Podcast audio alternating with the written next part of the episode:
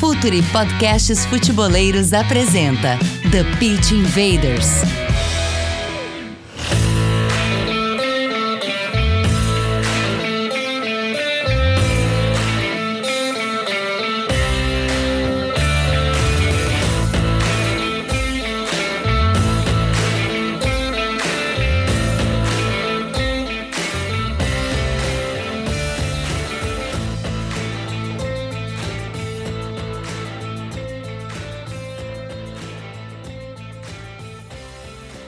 Olá, futeboleiros! Olá, futeboleiras! Futuri apresenta The Pitch Invaders, episódio 264. Chegamos a mais uma invasão futeboleira e nessa semana para conversar com um cara que eu já digo, e antes da gente começar a gravação, falar para se sentir em casa, e ele já me confidenciou que eu via bastante o TPI, o que nos deixa muito felizes, mas eu quero já apresentá-lo aqui nessa, nesse episódio, que é o Gabriel Bussinger, ele que é treinador, ele também é podcaster, tá? Ele também tem seu podcast, o Diário de Treinador. Ele trabalha na CBF Academy, né, como um dos palestrantes, professores e também diretor de técnico e metodologia do Esfera FC. Estou muito feliz de ouvir aqui e o meu xará, o Gabriel, estou muito feliz que ele está aqui com a gente para a gente falar sobre metodologias de treino, futebol de base, futebol formativo, formação de treinadores. Quem já agradece imensamente estar aqui com a gente. Tudo bem, Gabriel? Seja muito bem-vindo. Fala, fala, Gabriel, aí meu xará. É, galera aí do, do The Pitch Invaders, eu que sou um fanzaço de vocês, né? Desses 263 gravados aí, tava te confidenciando que acho que os 80% eu escutei. 70, 80% dando aquela corridinha, né? E aí você vai escutando, é, é, é, bom, os conteúdos são muito bons, são diversificados dentro da área. E eu acho que o mais legal é que vocês conseguem atingir para nós que estamos na prática, vocês agregam valor. Eu acho que eu acho que esse é né, uma das coisas mais legais aí do The Pitch Invaders. E para mim, cara, pô, um prazer imenso poder participar né, dessa trajetória aí, de, dessa trajetória de, né, 260, rumo aos 300, como vocês falam aí, né, do The Pit Invader. É, vamos quase chegar nos 300 ao final do ano, no ano de Copa. Lembrando, né, até o guia da Copa tá chegando. Não vou trazer mais detalhes, mas o guia da Copa tá chegando em PDF, em vídeo, como vocês já estão acostumados com o nosso conteúdo por aqui. E também lembrando a todos que acompanharem, quem está acompanhando em vídeo aqui diretamente no nosso canal do YouTube, a gente está chegando em praticamente 70 mil inscritos. Ficamos muito felizes em alcançar essa marca. E na última semana, você deve estar tá ouvindo isso no dia 2, 3, 4 de setembro, importante ressaltar, porque a gente lançou no final do mês de agosto agora o curso Análise de Desempenho no Futebol. Para quem quer entender um pouco mais do jogo a partir dessa parte tática, técnica, né, psicológica, mas focado mais na parte tática, para quem quer e tem o sonho de trabalhar num clube de futebol como analista de desempenho ou até mesmo para quem quer produzir conteúdo de análise, esse curso é feito especialmente para você. É, se você estiver ouvindo até o dia 4 de agosto, a gente está no segundo lote com 10% de desconto. Você vai ver um QR Code aqui na tela, onde vai lhe dar mais 5% de desconto, ou então utilize o cupom conteúdo para ganhar esse 5% de desconto se você estiver ouvindo nas plataformas de áudio. Então, curso Análise de Desempenho no Futebol.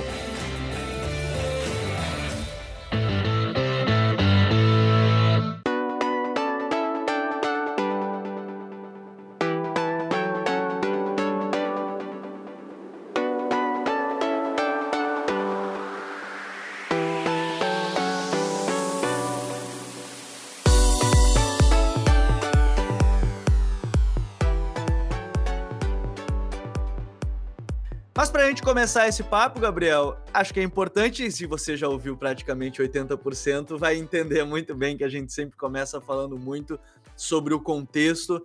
E eu acho que é legal a gente abrir esse contexto para quem está lá dentro, como você que está lá dentro do futebol nesse dia a dia, e para quem trabalhou no futebol formativo e trabalhando em futebol profissional.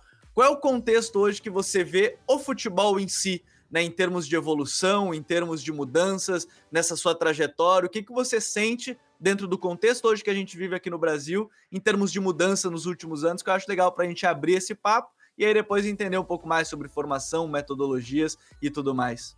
Legal, show de bola. Vamos contextualizar primeiro na figura do treinador, que eu acho que é uma figura hoje muito emblemática aí, né, um dos principais players, né, do mercado.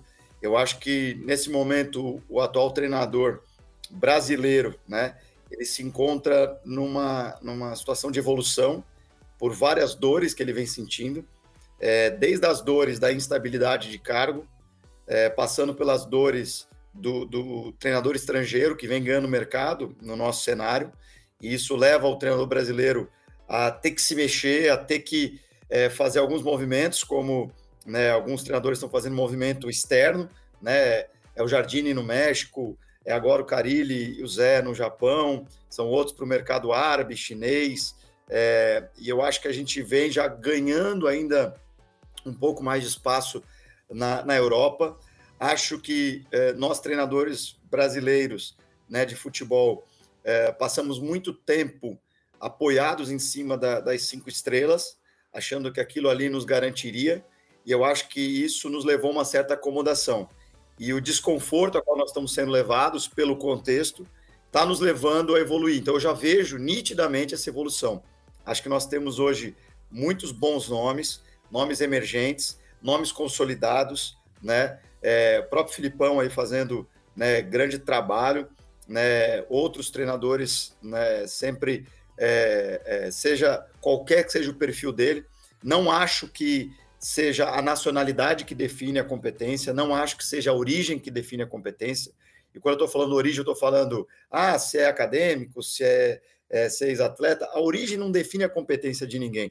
Até tem um artigo interessante que fala sobre esse contexto, é, do Rui Rezende, que diz que um treinador que é ex-atleta, ele garante, dependendo do nível que ele atuou como atleta, o nível que ele vai iniciar como treinador. O Zidane parou, começa no Real Madrid, o Rogério Ceni parou, começa no São Paulo. E aí você tem outros que pararam, começam no outro contexto. Então, é, o, contexto que você atua te ajuda a iniciar. Então, o artigo fala isso. E o artigo também cita que o ex-atleta ele vai ter até 5, 7 anos, mais ou menos, né, para mostrar o trabalho dele pela credibilidade que ele construiu como atleta. Então, o que vai definir lá na frente, 10 anos, 20 anos como treinador, vai ser a competência dele. Então, a origem pouco importa, a nacionalidade ou o sotaque pouco importa. Infelizmente, a gente ainda vive um pouco a nacionalidade importando, mas eu acho que a gente vai superar isso também. Mas o que eu vejo desse contexto é um treinador brasileiro hoje, né, com muito mais informação, um treinador brasileiro hoje com mercado competitivo, então nessa competição ele tem que se especializar. Vejo hoje as nossas leis cada vez mais caminhando para proteger mais o treinador em vários, desde o treinador aparecer no bid, até mesmo depois do, do desastre da Chapecoense, né, a Lei Caio Júnior já, já ganhando força. Vejo o contexto do treinador brasileiro hoje mais cuidado em termos vários que eu converso fazem hoje terapia, fazem buscam hoje auxílios profissionais com, com outros profissionais. Vejo o nosso curso da CBF ganhando força na UEFA, ganhando força na FIFA, ganhando força no mundo. Hoje o cara com uma licença pro pode sim trabalhar em mercado estrangeiro. Eu acho que o que a gente precisa agora é ganhar uma Copa do Mundo com o Tite, e a minha torcida está muito pelo Tite, porque eu acho que toda vez que um time ganha a Copa do Mundo, ele de certa forma vende para o mercado metodologias. Foi assim com a Espanha, foi assim com a Alemanha, a França um pouco menos, mas eu vejo que em geral, assim, a gente já hoje é o primeiro do ranking, a gente faz uma baita eliminatórias, a gente hoje é, né, tem craques muito valorizados aí nessas vendas agora nessa janela que foi né, uma hipervalorização. Tivemos muitos atletas jogando aí na final da, da Champions League, né, no, no principal competição no mundo. Então, eu acho que assim, vejo um cenário positivo, vejo o cenário avançando, não vejo um cenário ainda consolidado, mas eu acho que esse contexto do treinador do futebol brasileiro está tá ganhando muita força. Em paralelo, né, em relação ao outro contexto, que é o futebol enquanto é, marca, branding, eu vejo assim, ele é um fenômeno. E você vai enxergar esse fenômeno de várias perspectivas. Há quem enxergue como uma arte, há quem enxergue como entretenimento, há quem enxergue como business, a quem enxergue como trabalho, a quem enxergue né, de forma mais romântica, talvez como algo mais narrativo. Então, eu acho que assim, tudo depende do óculos que você coloca para dentro do futebol. É, de certa forma, eu acho que assim, nunca se teve tanto dinheiro envolvido com o futebol. A Copa do Mundo, eles querem fazer a cada dois anos porque querem rodar dinheiro, Copa América agora era a cada dois anos também, né? Acho que isso aí leva um pouquinho de desgaste, mas para todos os que são amantes do futebol, como o TPI e, e tantos outros aqui, né?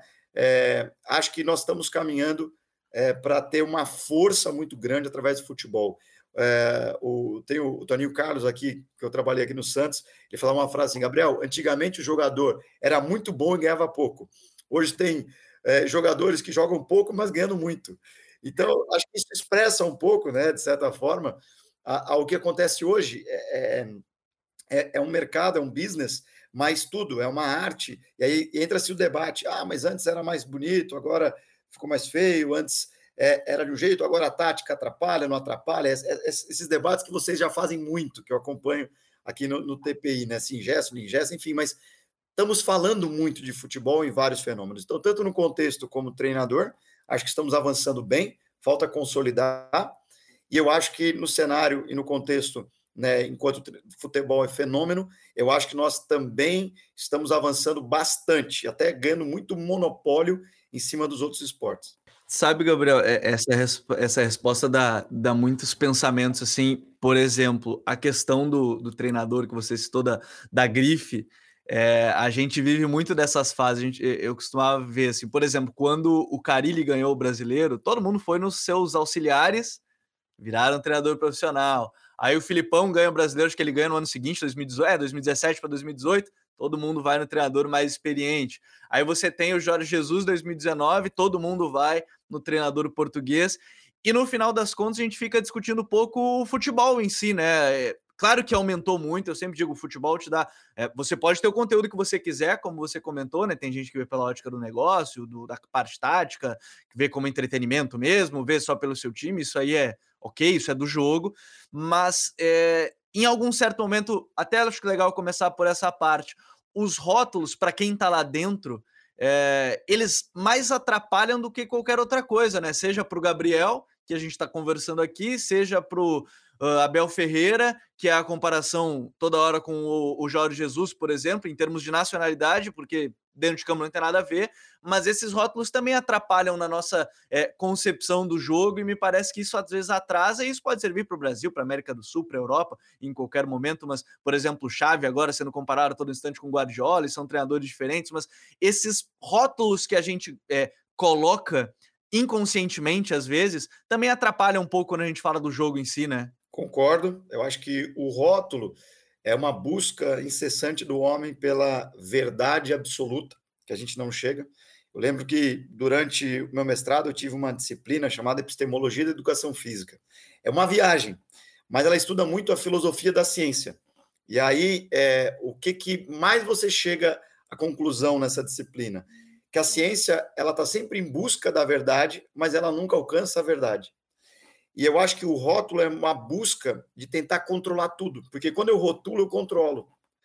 E o futebol ele é imprevisível, o futebol é complexo, o futebol é, é inconstante, então é, é, é, o tempo todo a busca, eu diria assim, do, do homem tentando controlar o fenômeno, tentando controlar o imprevisível. Eu acho que é isso que o futebol é, é tão legal, sabe? Assim, o, o score é baixo, então facilita as zebras, facilita, sabe, é, o folclore, facilita tudo isso. Então, eu vejo assim, é, pô, vamos tentar criar um rótulo, porque criando rótulos a gente consegue controlar o fenômeno, sabe?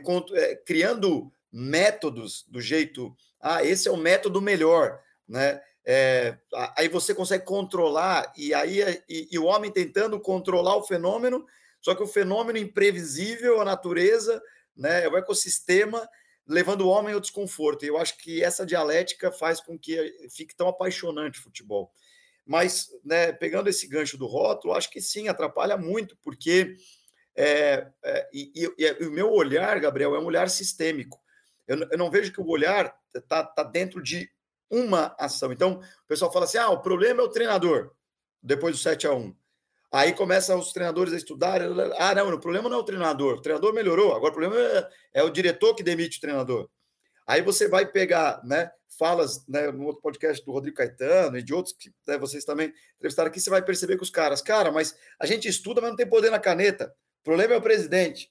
Aí você chega no presidente e aí, aí o presidente fala: pô, cara, eu, eu não posso ir no shopping, não posso passear com a minha, minha família, eu sou ameaçado de morte, eu tenho que andar com segurança, porque a torcida né? É, porque são os três executivos: presidente, diretor e o treinador, entendeu? E aí o jogador, são os quatro executores do processo. E aí esses quatro vão ser ameaçados por torcida, tudo aquilo que a gente vê, essas barbaridades. Então o presidente, o que é mais fácil para ele? Ir contra algumas convicções dele, contratar o rótulo do mercado, já que o rótulo é medalhão, contrato medalhão. Já que o rótulo é estrangeiro, contrato estrangeiro. Já que o rótulo é interino, contrato interino. Se o outro fez, está dando certo, a empresa, a imprensa rotulou, que a imprensa também está dentro desse sistema, né? Então, eu vou para uma zona de conforto, porque eu prefiro ter um mês de respiro trocando o treinador, mesmo sabendo que financeiramente é ruim para o clube, né? O, o, só o Santos, por exemplo, no passado, gastou 15 milhões só de rescisão de treinadores. Então, isso, para a saúde financeira do clube, é péssimo, para processos internos, é péssimo. Mas se todo mundo sabe que é péssimo, por que então se cede a paixão da torcida? Porque é um sistema. É, é, vai ser pressionado o executor, que é o presidente, e ele quer ter paz, às vezes, ele quer poder almoçar tranquilo. Ele quer, então é mais fácil demitir, porque aí eu demitindo eu ganho um respiro. Agora, a, a, especulação da notícia, que é o que o povo quer saber, é quem vai ser o próximo. E aí, até que você consegue o nome, aí pronto, aí um monte de gente xinga, um monte de gente não xinga, aí o, o foco muda. Então, é esse sistema que eu vejo que ainda ele é um pouco tóxico para o próprio futebol. Então, por isso que o rótulo atrapalha. Porque se a gente fosse mensurar o trabalho do treinador por competência, a gente vai perceber que o rótulo atrapalha, porque você não está avaliando por competência, você está avaliando pelo rótulo. E o rótulo é o que dá tranquilidade para quem coloca a pessoa rotulada de respirar e dizer: a minha parte eu fiz. Eu coloquei o rótulo que vocês estão querendo ou que está na moda. E, e, e, eu entendo também essa pessoa, é um sistema, né? Mas é, o que esse sistema está tá levando? Os clubes estão quebrando, o nosso futebol é, vai, vai tendo que é, é, criar mecanismos de leis ou alguma coisa. Então, eu acho que em pouco tempo a gente vai surgir como liga. Eu acho que a liga é, um, é algo que não tem como. Assim, ó, vai existir, porque o modelo que se há hoje. A gente não sabe quanto, mas Exato. vai, né? É aquela coisa que tá, estão tendo as conversas já. Exato. O, o que eu acho que vai só uma questão de se acertar, porque no Brasil ainda a gente pensa muito em si, enquanto outros países já têm uma cultura, isso não é o futebol, é um país cuja educação é elevada. Onde a educação é elevada, o pensamento é mais coletivo. Em países de segundo e terceiro mundo, né, é, o, geralmente são mais egocêntricos, é mais de sobrevivência. Então, cada um, é como diria lá em Floripa, farinha pouca, meu pirão primeiro, né, tem que garantir o meu. E aí não, não se ajeita, né, e aí a liga fica um pouco mais difícil. Mas acho que nós caminhamos para uma liga, e muito diante desse cenário caótico, desse cenário de clubes quebrados, desse cenário de evasão de craques, o jogador que brilhou um pouquinho, vum, vaza. Então a gente acaba tendo um produto de futebol ruim. Mas, percebido isso, é, eu acho que os movimentos já estão sendo criados. Então é a SAF, é, é o investimento maior em algumas áreas, profissionalização de departamentos, melhoria dos, dos profissionais de forma individual. Então a gente já vê, numa perspectiva ecológica, uma sobrevivência né, dos players nesse ecossistema, evoluindo o fenômeno futebol. Então, eu acho que a gente está evoluindo, mas diante desse rótulo que, que é ruim, dessa quebra financeira que é ruim, dessa né, é, é, paixão que é o futebol e que move por essa paixão, mas que os processos estão se perdendo e aí por isso está evoluindo. Sabe, Gabriel, que legal dessa parte dos treinadores também. E eu vou citar um outro, eu esqueci de citar, eu acho legal citar, que é, é, o rótulo talvez pegou em algum momento, que foi o próprio Dorival, que ficou um tempão sem trabalhar. Não sei em qual rótulo colocaram o Dorival, mas colocaram em algum. E aí a gente viu um belo trabalho no Ceará em pouco tempo, e a gente está vendo esse trabalho no, no Flamengo de formas totalmente distintas. Né? Um de um modelo, no, no Flamengo outro. E aí, é, é uma discussão constante aqui. Eu acho muito legal trazer você que também dá essas aulas no, no, curso da CBF de treinadores, que virou um grande debate e, talvez em algum momento uma disputa de qual curso é melhor. Ah, é o curso da UEFA, é o curso da ATFA, é o curso da, da CBF. E a gente até conversou esses tempos com o Léo Samarra, o coordenador da ATFA, e para mim, talvez, e, e chegando à conclusão que a grande diferença talvez seja o tempo de existência desses cursos o da ATFA está aí há 60 anos praticamente, o da CBF ainda não completou 10, então a gente já tem uma diferença a partir disso. Mas não te parece que virou um, um grande, uma forma de atacar também, dizer, ah, é, óbvio que o curso não, não é só o curso que vai definir se o treinador vai ser bom ou não. Isso acho que também já está bem claro. Ele pode ser um norte interessante. A gente está vendo aí vários da Série A, todos têm, tem, e é a obrigação de ter, mas não virou um ponto de ataque em cima de ah, é o curso da CBF o problema, porque vão lá e é só meia dúzia de palestrinhas. É, isso também acho que é legal a gente ressaltar como é que funciona o curso da CBF, porque talvez seja algo que as pessoas não tenham noção exatamente, e aí ficou muito mais fácil só elogiar da UF da AT. Cara, você está entrando numa seara que eu acho que é importantíssimo debater. E, e eu posso dizer que eu me sinto à vontade para debater algumas coisas que transcendem, porque é, parte da minha dissertação de mestrado, que eu fui estudar o treinador de sucesso, que é por que, que o treinador ganha, por que, que o treinador vence, por que, que... Essa era a minha inquietação, Gabriel.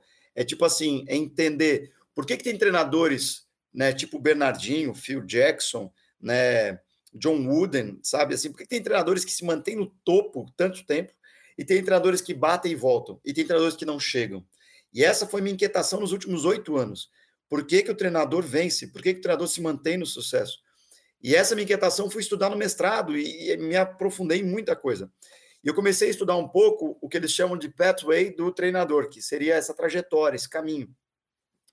E, e dentro disso, é, uma das coisas que eu acho importante a gente trazer aqui é que o treinador evolui com a prática deliberada. Então, o que os estudos hoje apontam, e eu estou falando dos, dos, que mais estudam sobre formação de treinadores, né? É, e isso é, é o que está alimentando hoje, por exemplo, a FIFA, a UEFA e os principais cursos para treinadores. É que o treinador ele evolui com a prática.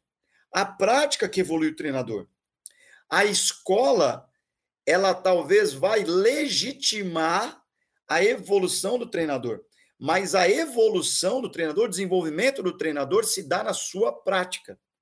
Agora, não é a prática pela prática, é a prática reflexiva. Então, uma das coisas que os cursos têm que fazer para desenvolver o treinador é, é, é fazer com que o treinador desenvolva a, a, a prática de refletir sobre a sua própria prática, para a gente não ficar abstrato poder entender.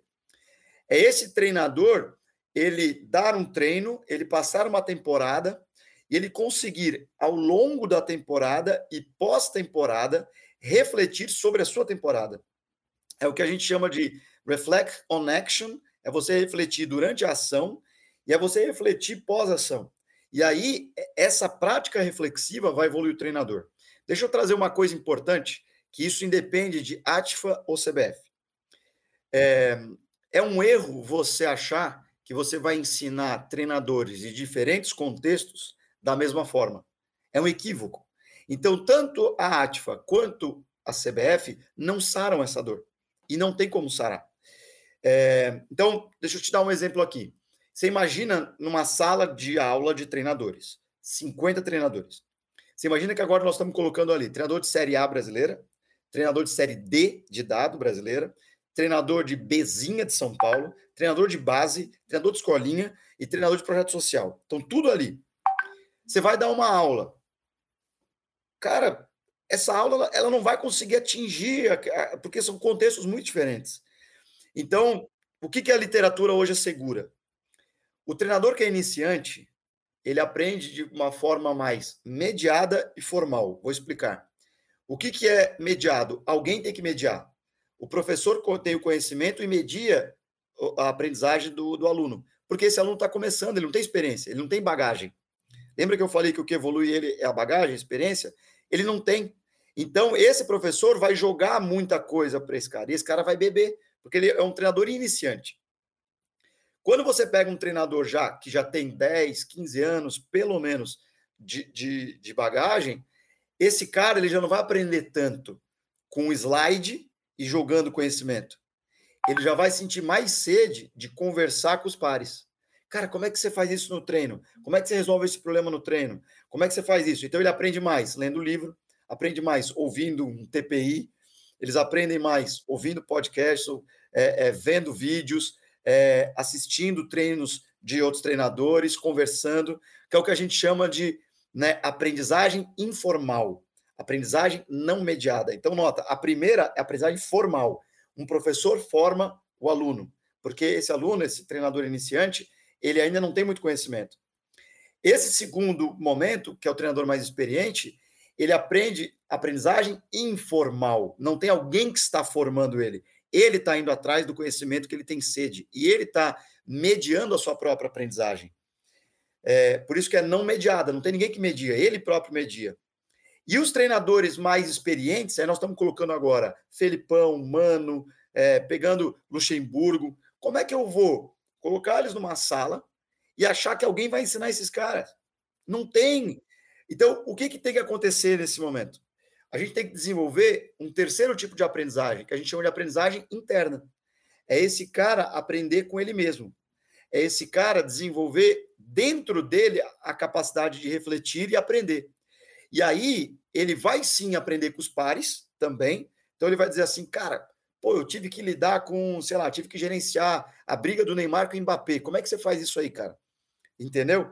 Então, essa, essa é uma situação porque esses três, até, Gabriel, esses três, os três que tu citou, mais recente agora, uh, vou até pegar os dois, o Filipão e o, o, o Lucha, são dois caras que se, se pegaram muito no sentido de também ter um auxiliar, é, não querendo dividir o futebol em a parte mental, psicológica e tática, técnica, mas eles pegaram auxiliares que de repente podem ajudar nesse processo. Né? O Filipão tá aí, semifinalista de, de Libertadores, a gente tá gravando antes o jogo de volta, pode ser que seja um finalista quando você estiver ouvindo esse podcast, mas é, a gente vê que há, um, um há algo parecido, assim, os dois têm auxiliares que cuidam mais dessa outra parte. Né? Perfeito. Né?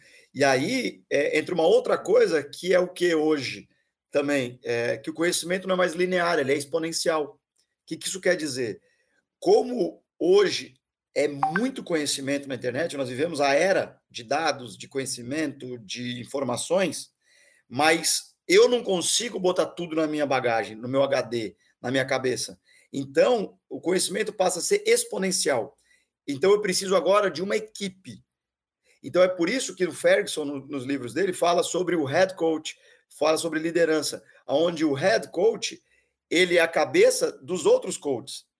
Então, você vai ter que ter alguém que dá treino, você vai ter que ter alguém que faz a performance física, um treinador de performance mental, um treinador, e ele é o gerenciador do processo, ele é um manager, entendeu?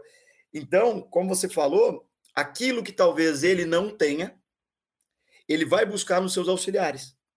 Porque ele não precisa desenvolver aquilo para ser um grande treinador. Ele precisa ter uma equipe que faça isso. E, de novo, como é que esse cara vai continuar aprendendo? Como é que a gente vai botar ele dentro de um curso e capacitar esse cara? Entendeu?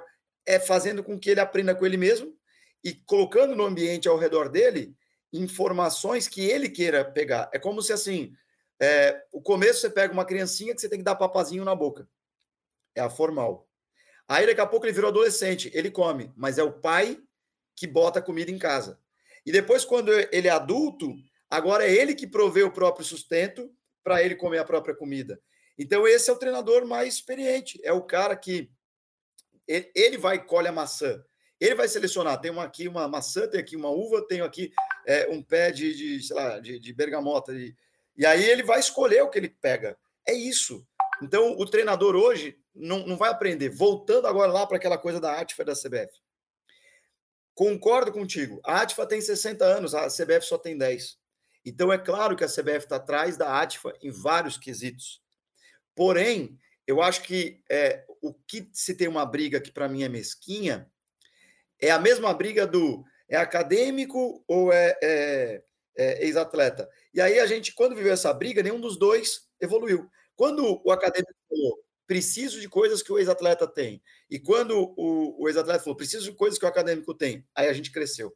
Quando é, é, o, a CBF fala, Atfa, preciso de coisas que vocês têm, e a própria Atfa tiver também a humildade de dizer, CBF, preciso de coisas que vocês têm, entendeu? É, é, aí nós vamos crescer, porque não se, é, não se trata de reservas de mercado se trata sobre capacitar a mão de obra. Se trata sobre. É, se o Brasil ficar tentando rivalizar com a escola argentina de treinadores, nenhuma das duas vai ganhar a europeia. Tudo bem que a Argentina está na frente, tem mais treinadores lá na Argentina, por uma, é, argentinos na Europa, por uma série de fatores. Mas, cara, nós estamos caminhando. A CBF, quer queira ou quer não, ela está evoluindo. Então, é, é, é claro que assim, o que, a CBF tem hoje, Gabriel? É como se eu tivesse uma autoescola, você tem uma autoescola, o Edu tem uma autoescola. Só que só a minha é que dá carteira de motorista. Todo mundo vai fazer a minha autoescola, não vai fazer a de vocês, né? Então, eu acho que um pouco a CBF tem isso. Mas eu acho que a gente caminha hoje para uma descentralização. Daqui a pouco, né, e é, é uma questão normal do mercado, autorregulação de mercado. Várias federações vão começar a falar: peraí, a CBF está ganhando, tá isso aqui, então vou fazer a nossa também. E aí, e aí a gente vai ter uma melhoria de mão de obra, vai ter uma democratização de mão de obra. E aí, porque a CBF não consegue atender toda a demanda de capacitação. Então, o mercado vai se autorregular. Então, na minha opinião, a CBF tem coisas que realmente ela está atrás da ATFA, mas por uma questão histórica, como você foi feliz em, em trazer. Mas a CBF tem coisas de inovação que a ATFA não tem. E a CBF, e aí eu posso citar, por exemplo, é, ela tem uma sala heterogênea. A ATFA não tem isso. Entendeu? A ATFA, tudo bem, é um curso mais longo, etc. A, a CBF, ela, por exemplo, ela tem trocas de conhecimento dentro dela que a ATFA não tem. A CBF dá um network para você se empregar no Brasil e a ATFA não te dá. Você entendeu? Então, por exemplo, quantos treinadores hoje no Brasil estão empregados porque fizeram um curso da CBF? E eu não estou falando do conhecimento que eles receberam. Estou falando do network que eles fizeram no seu próprio país. Você entendeu? É, é, então, assim, o network de empregar dentro do Brasil, a CBF é melhor que a ATFA, porque ela tem esse networking. É, por exemplo, a, a, a troca de, de realidades, quando eu estou no curso da CBF, por exemplo, é, a instabilidade que tem no Brasil, o entendimento da cultura do Nordeste, do Sul ou do Sudeste, dentro da própria CBF, se debate. Então, recentemente, teve-se uma discussão muito interessante, Gabriel, que foi sobre logística de viagem nas licenças A e Pro da CBF. Logística de viagem, você falou de tombos, né? E vocês, eu vi, eu vi o episódio do Bruno Pivetti aí falou sobre essa desvantagem que tem, né? De, de, de, de, Então, o Brasil tem isso, na Argentina tem talvez menos, mas faz muito mais sentido um debate dentro da sala da CBF. E também o seguinte, é, que é uma outra discussão que surgiu dentro da CBF, que foi o QG do treinador. Porque como o mercado é muito instável, os treinadores têm que criar um QG, que é onde vai ficar as esposas e filhos. Como é que eu resolvo esse problema? Que curso que me ensina isso? Entendeu? Então, é, a riqueza do conhecimento não está só professor-aluno. A riqueza do curso está trocas entre os alunos. E essa é a aprendizagem informal que a ATFA não me dá. Porque a ATFA vai me dar, talvez, algum conhecimento sobre a cultura argentina que eu não sei. E a ATFA vai me dar, talvez, algumas, alguns outros conhecimentos que eu não vou ter na CBF. Então, é isso que eu te falo: um agrega no outro. Se alguém quer trabalhar no Brasil e quer networking no Brasil para expandir seu mercado no Brasil, a CBF é melhor. Então, e a CBF está evoluindo em vários quesitos. Hoje a gente já tem licença para trabalhar fora do Brasil. Então, para mim, assim, é mesquinho você tentar um pensamento pequeno. A CBF tentar bater na ATFA e a ATFA tentar bater na CBF só por reserva de mercado. Eu acho que a gente cresce muito mais quando a gente percebe que, opa, eu tenho curso de CBF? Tenho. Eu vou fazer uma ATFA agora. Para quê? Para eu ser melhor do que eu mesmo. Eu tenho uma ATFA, vou fazer uma CBF, para eu aumentar mercado para mim no Brasil.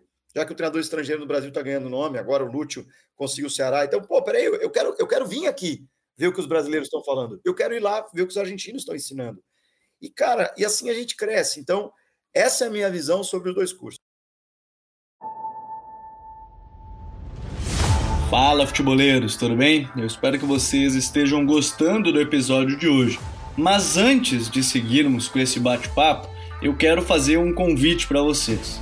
Se você quiser receber conteúdo exclusivo no site, ter acesso às matérias fechadas, vai lá na aba Club e faça parte do Futuri Club por apenas 12 reais mensais ou até mesmo em planos semestrais com desconto ou até mesmo anuais. Você ainda vai ter direito a desconto nos cursos do Futuro. Então, fique ligado. Além disso, eu quero lembrar para vocês que esse episódio também tem o apoio do Futuri Pro, o departamento de análise e mercado do Futuri, Seu time gasta menos dinheiro e ganha mais jogos. Para mais informações, mande um e-mail para comercial@futre.com.br. Eu acho legal isso. É, é, eu acho que é o ponto importante, os dois crescerem juntos, né? A gente, não, ao invés de ficar nesse debate, como o Gabriel falou, é inútil em alguns momentos, né? De quem é melhor ou qual é melhor, e dá para aprender de, de todos os lados. Agora, Gabriel, vamos para dentro de campo, para quem trabalhou com, com, com, jogadores aí de base também, e entender esse processo de formação também do, dos jogadores, que eu acho que mudou a partir desse momento, mas você citou uma coisa que eu acho é, interessante da gente colocar, que é essa parte de como trabalhar, é, por exemplo, você falou os diferentes níveis de, de treinadores, pessoas, no caso, na formação, para jogadores, creio que sirva dessa mesma forma. E aí a gente pode entrar no outro debate. O futebol hoje talvez menos tecnicista, não sei, talvez menos, talvez mais. Aí eu acho que essa, entra essa pergunta é, em termos de pressão, necessidade de resultado, aquela coisa toda que a gente sempre comenta por aqui. É, isso muda a forma como, por exemplo, você trabalhava um, um, processo de formação de garotos, né? E você trabalhou numa das principais bases do futebol mundial, tem o documentário mais recente da FIFA agora, falando da, da, da processo de formação na Vila Belmiro, né, lá no Santos. É, isso muda também a ideia como passar para um garoto que está crescendo, a necessidade de vitória, talvez não ter que é, algo mais é, tecnicista, algo ali mais específico num treino, ter que fazer algo mais amplo? Como é que é esse processo de formação para os jogadores hoje? Muito legal você trazer essa pergunta sobre né, as metodologias né, e, e, como você hoje ensina, porque acho que o sistema também não está muito a favor, é, o ambiente está tóxico, o ambiente não está propício para uma, uma formação do talento. É, e recentemente, né, é, e o clube a qual estou hoje, que é o Esfera, o Esfera é, é uma das coisas que me fez pedir demissão do Santos para vir trabalhar no Esfera, que é um clube novo, é um clube SAF, é um clube que se propõe a realmente formar com qualidade, né? E o que, que a gente fez? A gente foi e ficou um mês viajando na Europa é, para praticamente seis países, quase 20 equipes, e nós estamos falando de, das principais ligas, os principais clubes, né? Manchester City, Barcelona, Real e assim vai, né? É, os, os, portugueses, holandeses, belgas. E eu tive também em 2014 uma oportunidade de trabalhar na Dinamarca, 2014 e 15, né? Então tive também uma, uma ideia do que tem se feito lá. E conclusão: no Brasil hoje, por que, que o ambiente está tóxico? Porque hoje o Brasil é 90% resultado e 10% formação. E, o, e a Europa está caminhando no oposto. A Europa hoje está caminhando 90% formação e 10% resultado. E por que, que isso está acontecendo? Qual, quais foram os fenômenos que estão contribuindo para isso? É, primeiro, os blogs hoje de torcida estão acessando as informações de base que antes não acessavam. Segundo, é, os campeonatos brasileiros 20 e 17, Copa do Brasil, estão sendo transmitidos pela Sport TV, por outras, outros canais e pelos streamings né? É, é, e também as vendas de atletas, né? As supervendas de atletas que são oriundos da base. Então, isso fez com que o olhar se voltasse muito para a base. E o problema é que no Brasil a gente não tem continuidade na base. As bases hoje não têm processo. As bases hoje não têm métodos. Eu estou generalizando, né? Uma ou outra vai ter, mas é tipo assim. Só que o que, que acontece, Gabriel? Hoje a gente vive ausências de metodologias. Hoje a gente vive ausências de processos de formação mais claros e diretivos. Aí, como é que você pode afirmar uma coisa dessa, Gabriel? Pelo tempo que os profissionais estão ficando. Vou te dar um dado, um dado empírico, tá? É, na Europa, dentro desses 19, 20 clubes que a gente passou, eu fazia uma pergunta para todos os diretores de base e do profissional: quanto tempo você está no cargo? Cara, chuta o tempo que é, o diretor de base estava menos tempo no cargo. O que estava menos Chuta tempo? Eu, vamos, menos tempo. Vamos lá, dois anos. Dois, nove. Que era o Nossa. diretor do, da base do Rapid de Viena, nove anos. O, o diretor da, da, base do Benfica, né, a qual teve até um TPI sobre isso, está é, tá 30 e poucos anos. Não é à toa que o Benfica é considerado uma das melhores bases, porque tem continuidade. E quando eu perguntava isso para os diretores profissionais do clube, é, que a gente entrevistava, eles me diziam assim, Gabriel, por que, que eu vou demitir o meu coordenador da base, meu diretor da base? Eu falei, ué, geralmente, porque quando. Eu falei que no Brasil é efeito cascata. O presidente troca o diretor executivo, o diretor executivo troca o coordenador, o coordenador troca o treinador da base, que troca e que muda o processo. Então você não tem continuidade. Por quê? Porque são estatutários, a cada dois, três anos tem eleição, troca o presidente, troca o diretor, troca o coordenador, troca. O treinador é feito cascata. Então você não tem metodologia que, que resista a isso. Você não tem processos claros. Então os caras me diziam o quê, Gabriel? É caro. Trocar diretor de base me custa mais. Porque eu vou tirar um cara que está fazendo um trabalho, vou tirar processos, vou tirar profissionais, e isso vai ser mais caro para o clube. É contraproducente. Então, isso é o que a gente vive hoje no Brasil. Por quê? Porque os coordenadores sabem que estão no cargo um, dois anos. E eles sabem que não vão ficar muito tempo no cargo. Se você for pegar, pode pegar aí o, o G20 do Brasil. Só faz essa pesquisa de maneira rápida, Gabriel. Quanto tempo o coordenador da base está no cargo? Você vai perceber que você vai ter um ou outro fora da curva aí, com sete anos, oito anos, mas a maioria está dois anos, e muito três. E como é que eu posso dizer que em dois, três anos um cara consegue colocar uma metodologia? Não consegue. Ah, e aí o que, que acontece? Eu vou te dar um exemplo que aconteceu no Santos. Quando eu entrei no Santos, eu fui atrás para entender o que se fazia há 10 anos. E aí, sabe o que, que eu descobri? Uma pessoa chegou para mim e falou assim: Gabriel, tá aqui. Me deu um, um negócio que tinha, sei lá, é, 200 páginas em PDF. Ó, tá aqui a metodologia que a gente tentou criar, mas aí não deu certo porque trocou. Aí eu fui atrás do outro, outro. Olha, Gabriel, tá aqui. Esse era o legado que a gente queria deixar. Então, os coordenadores estão tentando fazer o quê? Criar processos, colocar no papel e eles começam a tentar colocar em prática. Mas por que, que eles não conseguem? Porque efeito cascata vai sair. E o, e o novo que vai chegar? Ele não vai seguir a que tem anterior. Ele vai querer fazer a dele. Vai querer ter a grife dele. Só que pelo que, que ele está sendo cobrado ao final do mês, o quem avalia o, o trabalho do coordenador? Quantos títulos é da base ganhou? É isso que ele está sendo avaliado. Perfeito. Perfeito. Perfeito, é isso aí. Ele é avaliado se ele vai bem na Copa São Paulo, ele vai avaliado se ele é, é, se ele foi bem no Brasileiro 2017, ele é avaliado por resultado, pura e simplesmente, e ele sabe disso. Porque quando ele entra no cargo, o diretor fala assim, cara, olha, o outro não estava tendo resultado, a gente precisa ter resultado, porque eu preciso. Ou seja, eu compro tempo com resultado, entendeu? E isso é contraproducente na formação. Você quer ver uma coisa? Na Europa, a gente, todos os clubes que eu visitei, tinha o debut wall, a parede do debutante. E é isso que eles focam. Eles estão preocupados em debutantes, que são o quê? Jogadores da base que pisaram no profissional. Então, todos os clubes têm essa debut wall. Eu não vejo no Brasil isso. Entendeu? No Brasil tem, olha essa sala de troféus aqui. O Brasil não tem, olha essa parede aqui de debutantes que estrearam no profissional. Entendeu? E aí, por quê? E, e não tem, ô Gabriel, um outro, talvez um outro problema, e, e, eu gosto muito de ver assim, porque sempre tem, ah, o jogador estreou, o clube vai lá, fala que é o. o eu, eu, pego muito o Barcelona, que é o time acho que eu mais acompanho na Europa, assim, ah, é o tal jogador que veio da base, estava tantos anos aqui, chegou no profissional, jogou. E, e, aqui, em algum momento, não te parece que ele, os jogadores estreiam na, no profissional também por necessidade? Ah, tem que estrear, ó, bota aí um lateral, precisamos de lateral, precisamos de um zagueiro, e aí coloca lá, botou o guri. Se ele for, às vezes, é claro, às vezes é claro que o garoto é fenômeno e vai seguir. Estreou na fogueira lá e ficou, mas nem sempre é assim, né? Nem sempre o garoto é um fenômeno que vai na primeira adversidade já já se já explodir pro futebol, né? Exato, esses aí são os outliers, esses são os muito diferentes.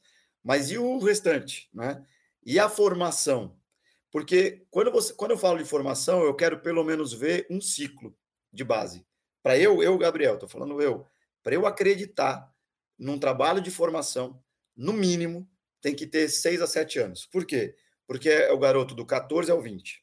É o garoto que entrou com 14, que é quando ele pode ser alojado, até o 20, que é quando ele. É a captação do 14 até o 20, Exato. mais ou menos. E por que eu falo 6 a 7 anos? Porque aí, pelo menos, é o tempo que esse cara eu, eu vou falar, né? Eu, eu, fiquei cinco anos no Havaí, né? E aí é, da base, mas terminei ali como auxiliar do profissional, né? Na, na equipe que teve acesso no passado, estadual.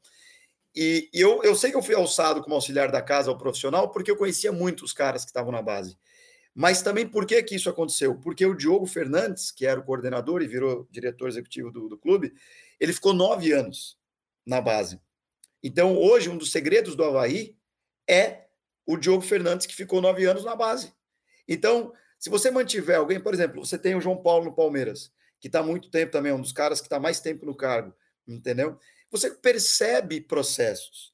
E aí eu não vou entrar aqui se a metodologia é boa ou ela é ruim, porque para mim método é meio. O que importa são fins. É o que eu sempre pergunto: o que, que é melhor, chave de fenda ou martelo? Ah, depende. Depende do quê? Se, você, se eu tenho parafuso ou se eu tenho prego. É claro, então, tipo, não depende do meu meio. Eu não posso dizer se melhor é a chave de fenda ou melhor é o martelo. Você tem que me dar a tarefa. Eu tenho um prego, Gabriel. O que, que você usa? Usa martelo. O que, que é melhor? Serrote, lima ou faca? Depende. Você tem um bife, você quer escapar da cadeia, serrar um ferro, ou você quer é, é, é, cortar uma madeira. Então, o meio, que é o método, que é a metodologia, ela está muito atrelada aos teus fins. E tem uma outra fala que assim, só quem sabe a temperatura da panela é a colher. Então, só quem sabe o melhor método para aquele clube é quem está lá dentro.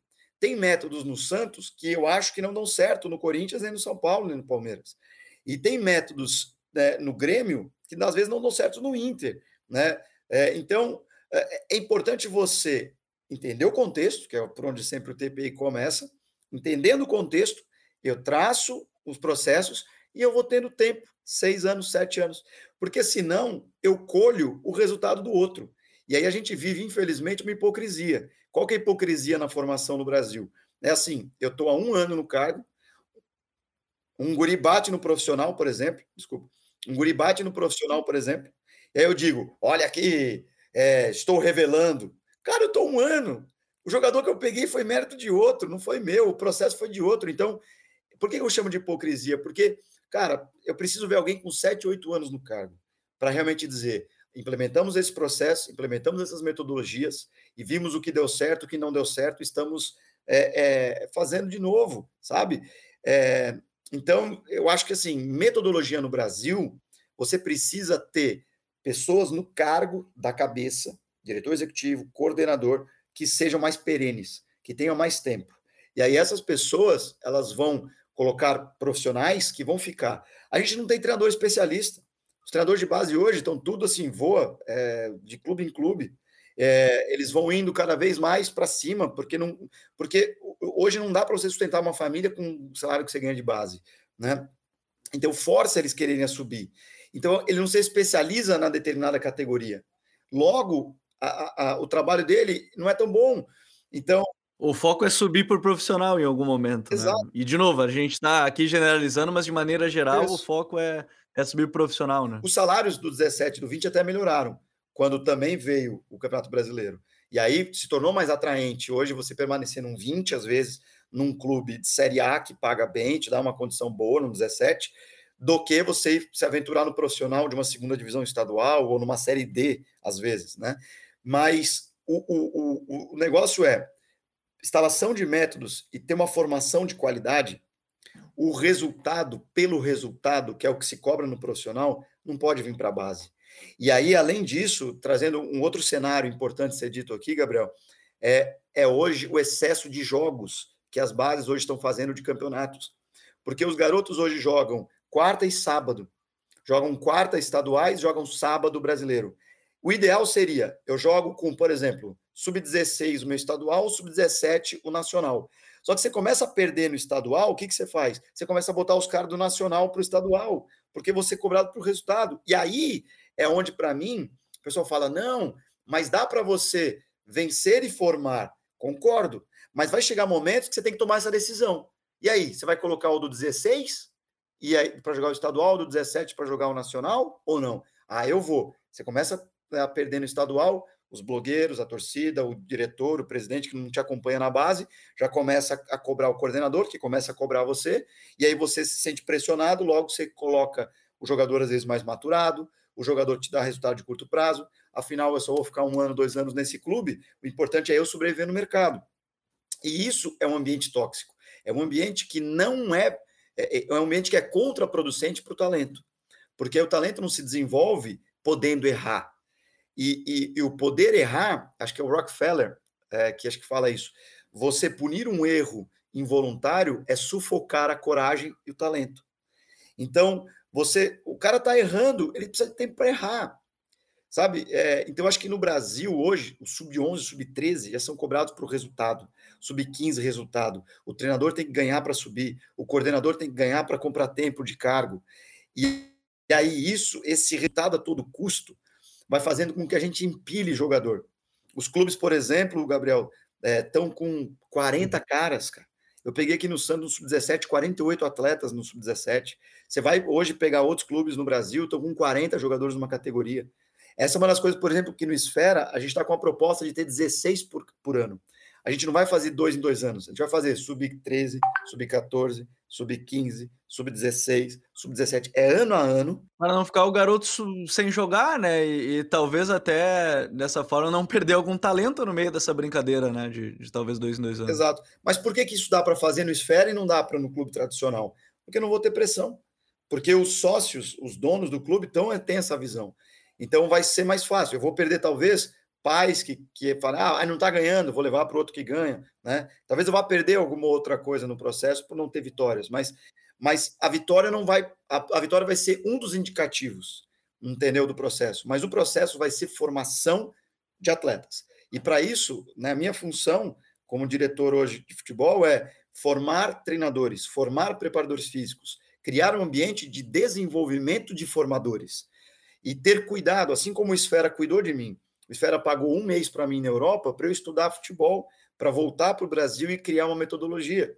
Hoje, o Esfera me dá é, os cursos para eu poder fazer, o Esfera me paga é, plano de saúde, o Esfera me paga um bom salário, o Esfera me dá condições de trabalho, me dá calma, me dá poder na caneta, me dá é, liberdade. Mas por quê? Porque é um pessoal que vem do mundo corporativo e que está pensando né, nessa contramaré em ter poucos jogadores, mas desenvolver os jogadores, pagar colégio particular para os atletas, pagar instrumentos musicais para ensino para os atletas, pagar reforço escolar para os atletas, ter liberdade de você um final de semana e surfar e o outro fazer escalada, o outro fazer esportes radicais com os atletas para eles se divertirem, para curtirem, né? Então, tudo isso a gente quer fazer, mas num clube tradicional você não consegue, porque se você não ganhar no sábado, teu trabalho é questionado. Eu lembrei agora do quando o Gabriel falava da questão da pressão, lembrei do Alex Cabeção que falou com a gente faz algum tempo. Tem que voltar aqui ao TPI agora que ele já é treinador, né? Porque ele ainda não não tinha começado como treinador e ele comentou isso da pressão, que é muito difícil um treinador aqui sobreviver à pressão e isso talvez atrapalhe, né? Porque ele falou assim: "Ah, lembram do Diniz? O Diniz na primeira pressão no São Paulo, tum, demissão. Como é que ele vai aprender a lidar com, a, com, com pressão, né? Então acaba prejudicando também nesse, nesse processo todo. Agora, é, dentro disso, Gabriel, de todo esse processo que a gente falou de metodologia, é, é claro que é uma pergunta acho que é até difícil de, de, uma difícil de resposta, mas como você passou também esse mês que você falou na Europa, você sente o futebol menos tecnicista em si, dessa parte técnica, porque talvez de um outro grande debate. Ah, Antes, em gramado ruim, o cara dominava a bola tranquilo também, fazia seus lançamentos, jogava, ou foi só uma questão de, na verdade, adaptação dentro do que é o jogo hoje, cada vez mais intenso, mais tem mais físico, mas isso não impede de ter a parte técnica também, porque é, também não, não dá para ficar dizendo que o futebol também antes não tinha parte física, né? É, minha visão, tá? Numa perspectiva brasileira, a técnica sim é o mais importante ela é a balizadora do processo. O que eu não concordo é que é avaliar um jogador apenas pelos seus aspectos técnicos.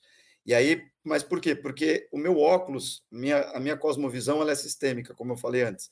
Então, é, por exemplo, a técnica é, é o como fazer, a tática é o que fazer. Então, tem jogadores que às vezes eles têm uma excelente técnica, como fazer, mas sem saber o que fazer e quando fazer, essa técnica talvez não seja tão producente, tão, tão, tão boa. É, é, os aspectos físicos influenciam nos aspectos técnicos também. Vamos dar um exemplo que vocês aqui já trataram também né, em outros TPIs. O campo hoje é menor, correto? Então, eu jogo hoje é, é, é em 30 metros e antes eu jogava em 50, 60. Né? A, a relação tempo-espaço também diminuiu, certo? Isso produziu maior confrontos físicos. Segundo dados da própria Premier League, que faz alguns estudos, o volume não se alterou de, de, do quanto que o jogador hoje percorre né, numa Premier League, o volume total de, de, de, percorrido, mas o que alterou foi o número de sprints acima de 17, 20 km por hora. E também outros artigos da Premier League hoje mostram que é, a maioria dos lances decisivos são realizados de sprints de 0 a 5, 0 a 8 metros. Então, se o meu jogo é definido por sprints de 0 a 5, 0 a 8 metros, sim, os aspectos físicos me importam. Mas o que, que adianta eu ter uma explosão, uma potência, né, que é força e velocidade, que hoje tem um predomínio maior de potência e força e velocidade, uma exigência maior desse, dessas valências físicas, do que se tinha há 30 anos, onde talvez a resistência aeróbica talvez era talvez uma das mais determinantes. Então, as valências físicas se adaptaram, é, porém, e o jogador que não tem a técnica de finalização que um Romário, que um Ronaldo tinha? Ah, mas ele tem potência, mas não tem qualidade para finalizar. Então, nota, uma coisa não é, não posso dissociar da outra. Eu não posso dissociar a técnica do físico, a técnica do tático, porque o tático é o que fazer, a técnica é o como fazer e o físico é o dar condições de fazer. E a, o aspecto mental, comportamental mental, que é o seguinte, que é estar preparado mentalmente, psiquicamente para bater aquele pênalti, para jogar numa pressão, para jogar com o teu carro tomando pedrada depois da partida, né, de uma eliminação. Né? O William voltou para a Europa agora por simples, né, uma questão mental. E ele não está errado também, está no direito dele, mas essa é a realidade, infelizmente, que a gente está vivendo, que eu acho que é um absurdo. Mas é, é, é, como é que você lida com isso? Então, eu acho que assim, desses quatro, minha visão, eu acho que a técnica no Brasil é a principal. É a que baliza todo o processo. Assim como na periodização tática, a valência tática, ela baliza todo o processo. Na periodização, eu acho que assim, do jogo, na perspectiva brasileira, eu acho que a técnica é a determinante. Por quê? Porque é o que nós, consumidores do futebol brasileiro, mais gostamos. É ver o atleta com a bola. Né? Na Itália se valoriza muito as grandes defesas, não tomar gol. Na Austrália, uma vez eu conversei com um cara da Confederação Australiana de Futebol, eles disseram o seguinte: na Austrália os jogos são muito elevados, 5 a 4, 5 a 3, é estilo NBA de hoje, sabe? É quem faz mais pontos, quem faz mais gol, sabe? É, e aí eles começaram a contratar treinadores italianos, que sempre tiveram também né, bons trabalhos. Os caras pensaram, cara, meu time vai fazer cinco gols, é só eu diminuir o número de gols que eu sofro. E, e, e, o cara da Confederação Australiana. Pararam de fazer os cinco gols também. os caras australianos me falaram o seguinte: o treinador italiano não conseguiu. Entendeu? É cultura. O, o, Peter Drucker fala uma frase assim: a cultura devora a estratégia no café da manhã. Então, que é o contexto. Você entender o contexto da cultura, por mais que você crie uma estratégia para tentar vencer naquela cultura, você talvez não consiga. Então, assim, é, eu acho que no Brasil a gente sempre teve a técnica como principal componente do processo. Mas a gente não pode separar e fragmentar essa técnica. Então, eu não sou tecnicista, né, que foi a tua pergunta. Mas eu acho que a técnica é a valência que dirige a maior parte do processo. E eu acho que a gente começa a se perder no Brasil porque a gente começa a ter um predomínio do tamanho que é o que hoje eles brincam hoje na, na base em geral com biotipia, perfil, é, dizendo tipo tamanho, entendeu? Força e tamanho, maturação, é, porque tem que dar o resultado rápido. Então, nota, como o ambiente cobra resultado, para ter resultado mais rápido, nas categorias de 13 e 15, por exemplo, a força e o tamanho estão mais determinantes do que a técnica. Mas quando eu chego lá no 20 e no profissional, é, é, as valências físicas têm hoje bom, um bom nivelamento. Então, os técnicos, né? O Vinícius Júnior tem uma explosão que vai levar ele para onde ele está. O Neymar também. Mas esses caras, tecnicamente, também são muito bons. Então, não se dissocia. Não sou tecnicista, mas acho que a técnica é a relação com a bola. E o brasileiro gosta de ter a bola e da bola. Então, para mim, é a bola que tem que balizar os demais processos numa perspectiva sistêmica. Não por acaso, e aí nem fazendo juízo de valor no sentido, mas há a discussão do, por exemplo, o jogo do Flamengo com o Dorival e o jogo do Abel Ferreira com o Palmeiras, a questão de gosto e o contexto que o Gabriel tá falando tanto aqui, eu acho que entra muito nessa dentro dessa ótica de preferência. A torcida do Palmeiras em algum momento acostumou já dentro dessa ideia que tá vendo com o Abel, quem tá de fora odeia ver, por exemplo, muitas pessoas odeiam ver e com o, o Flamengo é, é de uma outra forma. Mas, assim, essa conversa acho que poderia durar duas, três, quatro horas, que tem muito assunto para a gente falar. Mas chegou o momento delas, as nossas dicas futeboleiras. The Pitch Invaders apresenta Dicas Futeboleiras.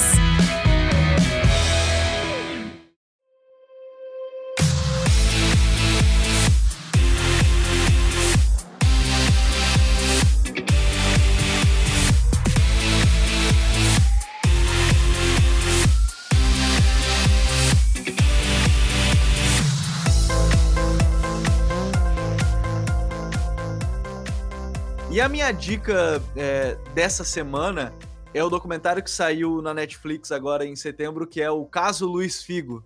Que, para quem não lembra, o Figo jogava no Barcelona e, de repente, no meio de uma janela de transferências, assinou um pré-contrato com a equipe do Real Madrid. A história é bem legal, é claro que. E, e aí não é um spoiler, porque todo mundo lembra da época, e aí o Figo ele usa muito mostrando o seu lado dessa história, o Florentino Pérez querendo tomar conta, dizendo que foi ele o grande dono dessa ação dentro do futebol.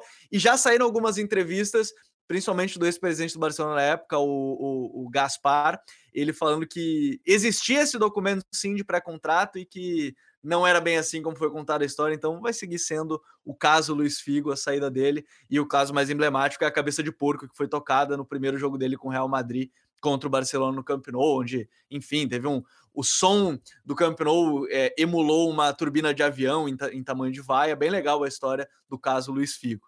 Gabriel, é, antes de qualquer coisa, obrigado mais uma vez por ter estado aqui com a gente, mas qual é a tua dica futeboleira? Vamos lá, eu vou também te acompanhar. É, e não vai parecer que não tem nada a ver com futebol, mas tem. Assistam também na Netflix um seriado chamado Roma, que vai falar sobre as histórias dos imperadores. E aqui eu vou sustentar a minha dica futeboleira. Por que, que Roma tem a ver com futebol? Tá? Eu sou muito a favor, Gabriel, de, na formação do treinador, ter pelo menos uma disciplina sobre política. Eu, quando eu falo política, eu não estou falando politicagem, né, que é o pejorativo. Eu estou falando do polis, poder. Em todas as dimensões, no mundo corporativo, numa empresa, num clube, num estado, em tudo, né, no futuri, você vai precisar aprender a lidar com o poder. Porque você, mesmo sendo muito competente, tecnicamente falando, em alguns momentos você vai esbarrar no poder da caneta, no tomar decisão, em sentar na cadeira, né? É, e então uma das coisas que eu tenho defendido é nos preparam como treinadores tecnicamente, nos preparam como treinadores para estar no campo, mas não nos preparam para saber lidar com o poder, o jogo de poder, que é até um livro que é bem interessante, dentro dos clubes. Então, quando eu comecei a ouvir muitos relatos disso, ah, não sei o quê, mas aí esbarra no. Eu falei, mas peraí, já que esbarra, então vamos aprender a lidar com esse esbarra, né? E aí, essa série, eu faço mentoria com alguns treinadores, e para mim é sempre lição de casa para os treinadores assistirem, né? É, essa série Roma, que vai falar de vários casos, de vários imperadores romanos como eles acenderam. Mas uma coisa em geral é que, se você prestar atenção no contexto, você vai perceber que aquele imperador, que o que, que é o imperador? É quem tem poder executivo, legislativo e judiciário, tudo nele. E o império começa com Júlio César, que é um case sensacional e que eu falo no meu podcast Diário do Treinador, o último dessa semana, eu falo um pouquinho sobre o case Júlio César e o triunvirato, que foi um jogo de poder que ele fez para chegar e depois dissolver a República, dissolver o Senado para tornar o Império. E aí, é, só que o imperador ele começa a ter um problema, Gabriel, que todo mundo quer pegar o lugar dele. Todo mundo quer conspirar com ele, envenenar, quer matar, quer apunhalar. Então é o seguinte: como é que você sobrevive como imperador? Quem você tem que tirar da jogada? Quem você tem que manter do teu lado? Quem você pega de conselheiro? Quem você ouve? Por onde você começa? Como você lida com o povo? Então, assim, é, assistam Roma, que também É, acho que agora, depois da explanação, fez mais sentido como por que, é uma dica futeboleira. Né? E aqui deixo o meu apelo. Se algum né, professor de curso, se algum dirigente, se alguém está assistindo, criem essa disciplina no futebol. Né, política no futebol, jogos de poder dentro do futebol, nos cargos, para que a gente também possa preparar melhor os nossos profissionais para saber lidar com essas coisas. E aí termino com essa frase do próprio Peter Drucker que diz: somos contratados pelas nossas competências técnicas, mas demitidos pelas competências comportamentais. Vamos também pensar nas partes comportamentais. É, acho que essa é uma das partes mais importantes que em algum momento se deixa de lado. Gabriel, primeiro agradecer mais uma vez por ter estado aqui com a gente. Espero que mais para frente a gente possa, aí em meio a tantos TPIs e que você já confidenciou que ouviu tantos, mas que você possa voltar aí com a gente para a gente bater um papo sobre futebol e a partir de outras óticas também. Obrigado mais uma vez por ter estado aqui com a gente e até uma próxima. Obrigado, grande abraço, galera. Futeboleiros e futeboleiras, nós somos o Futre e temos um convite para vocês. Pense o jogo, um abraço e até a próxima. The Pitch Invaders.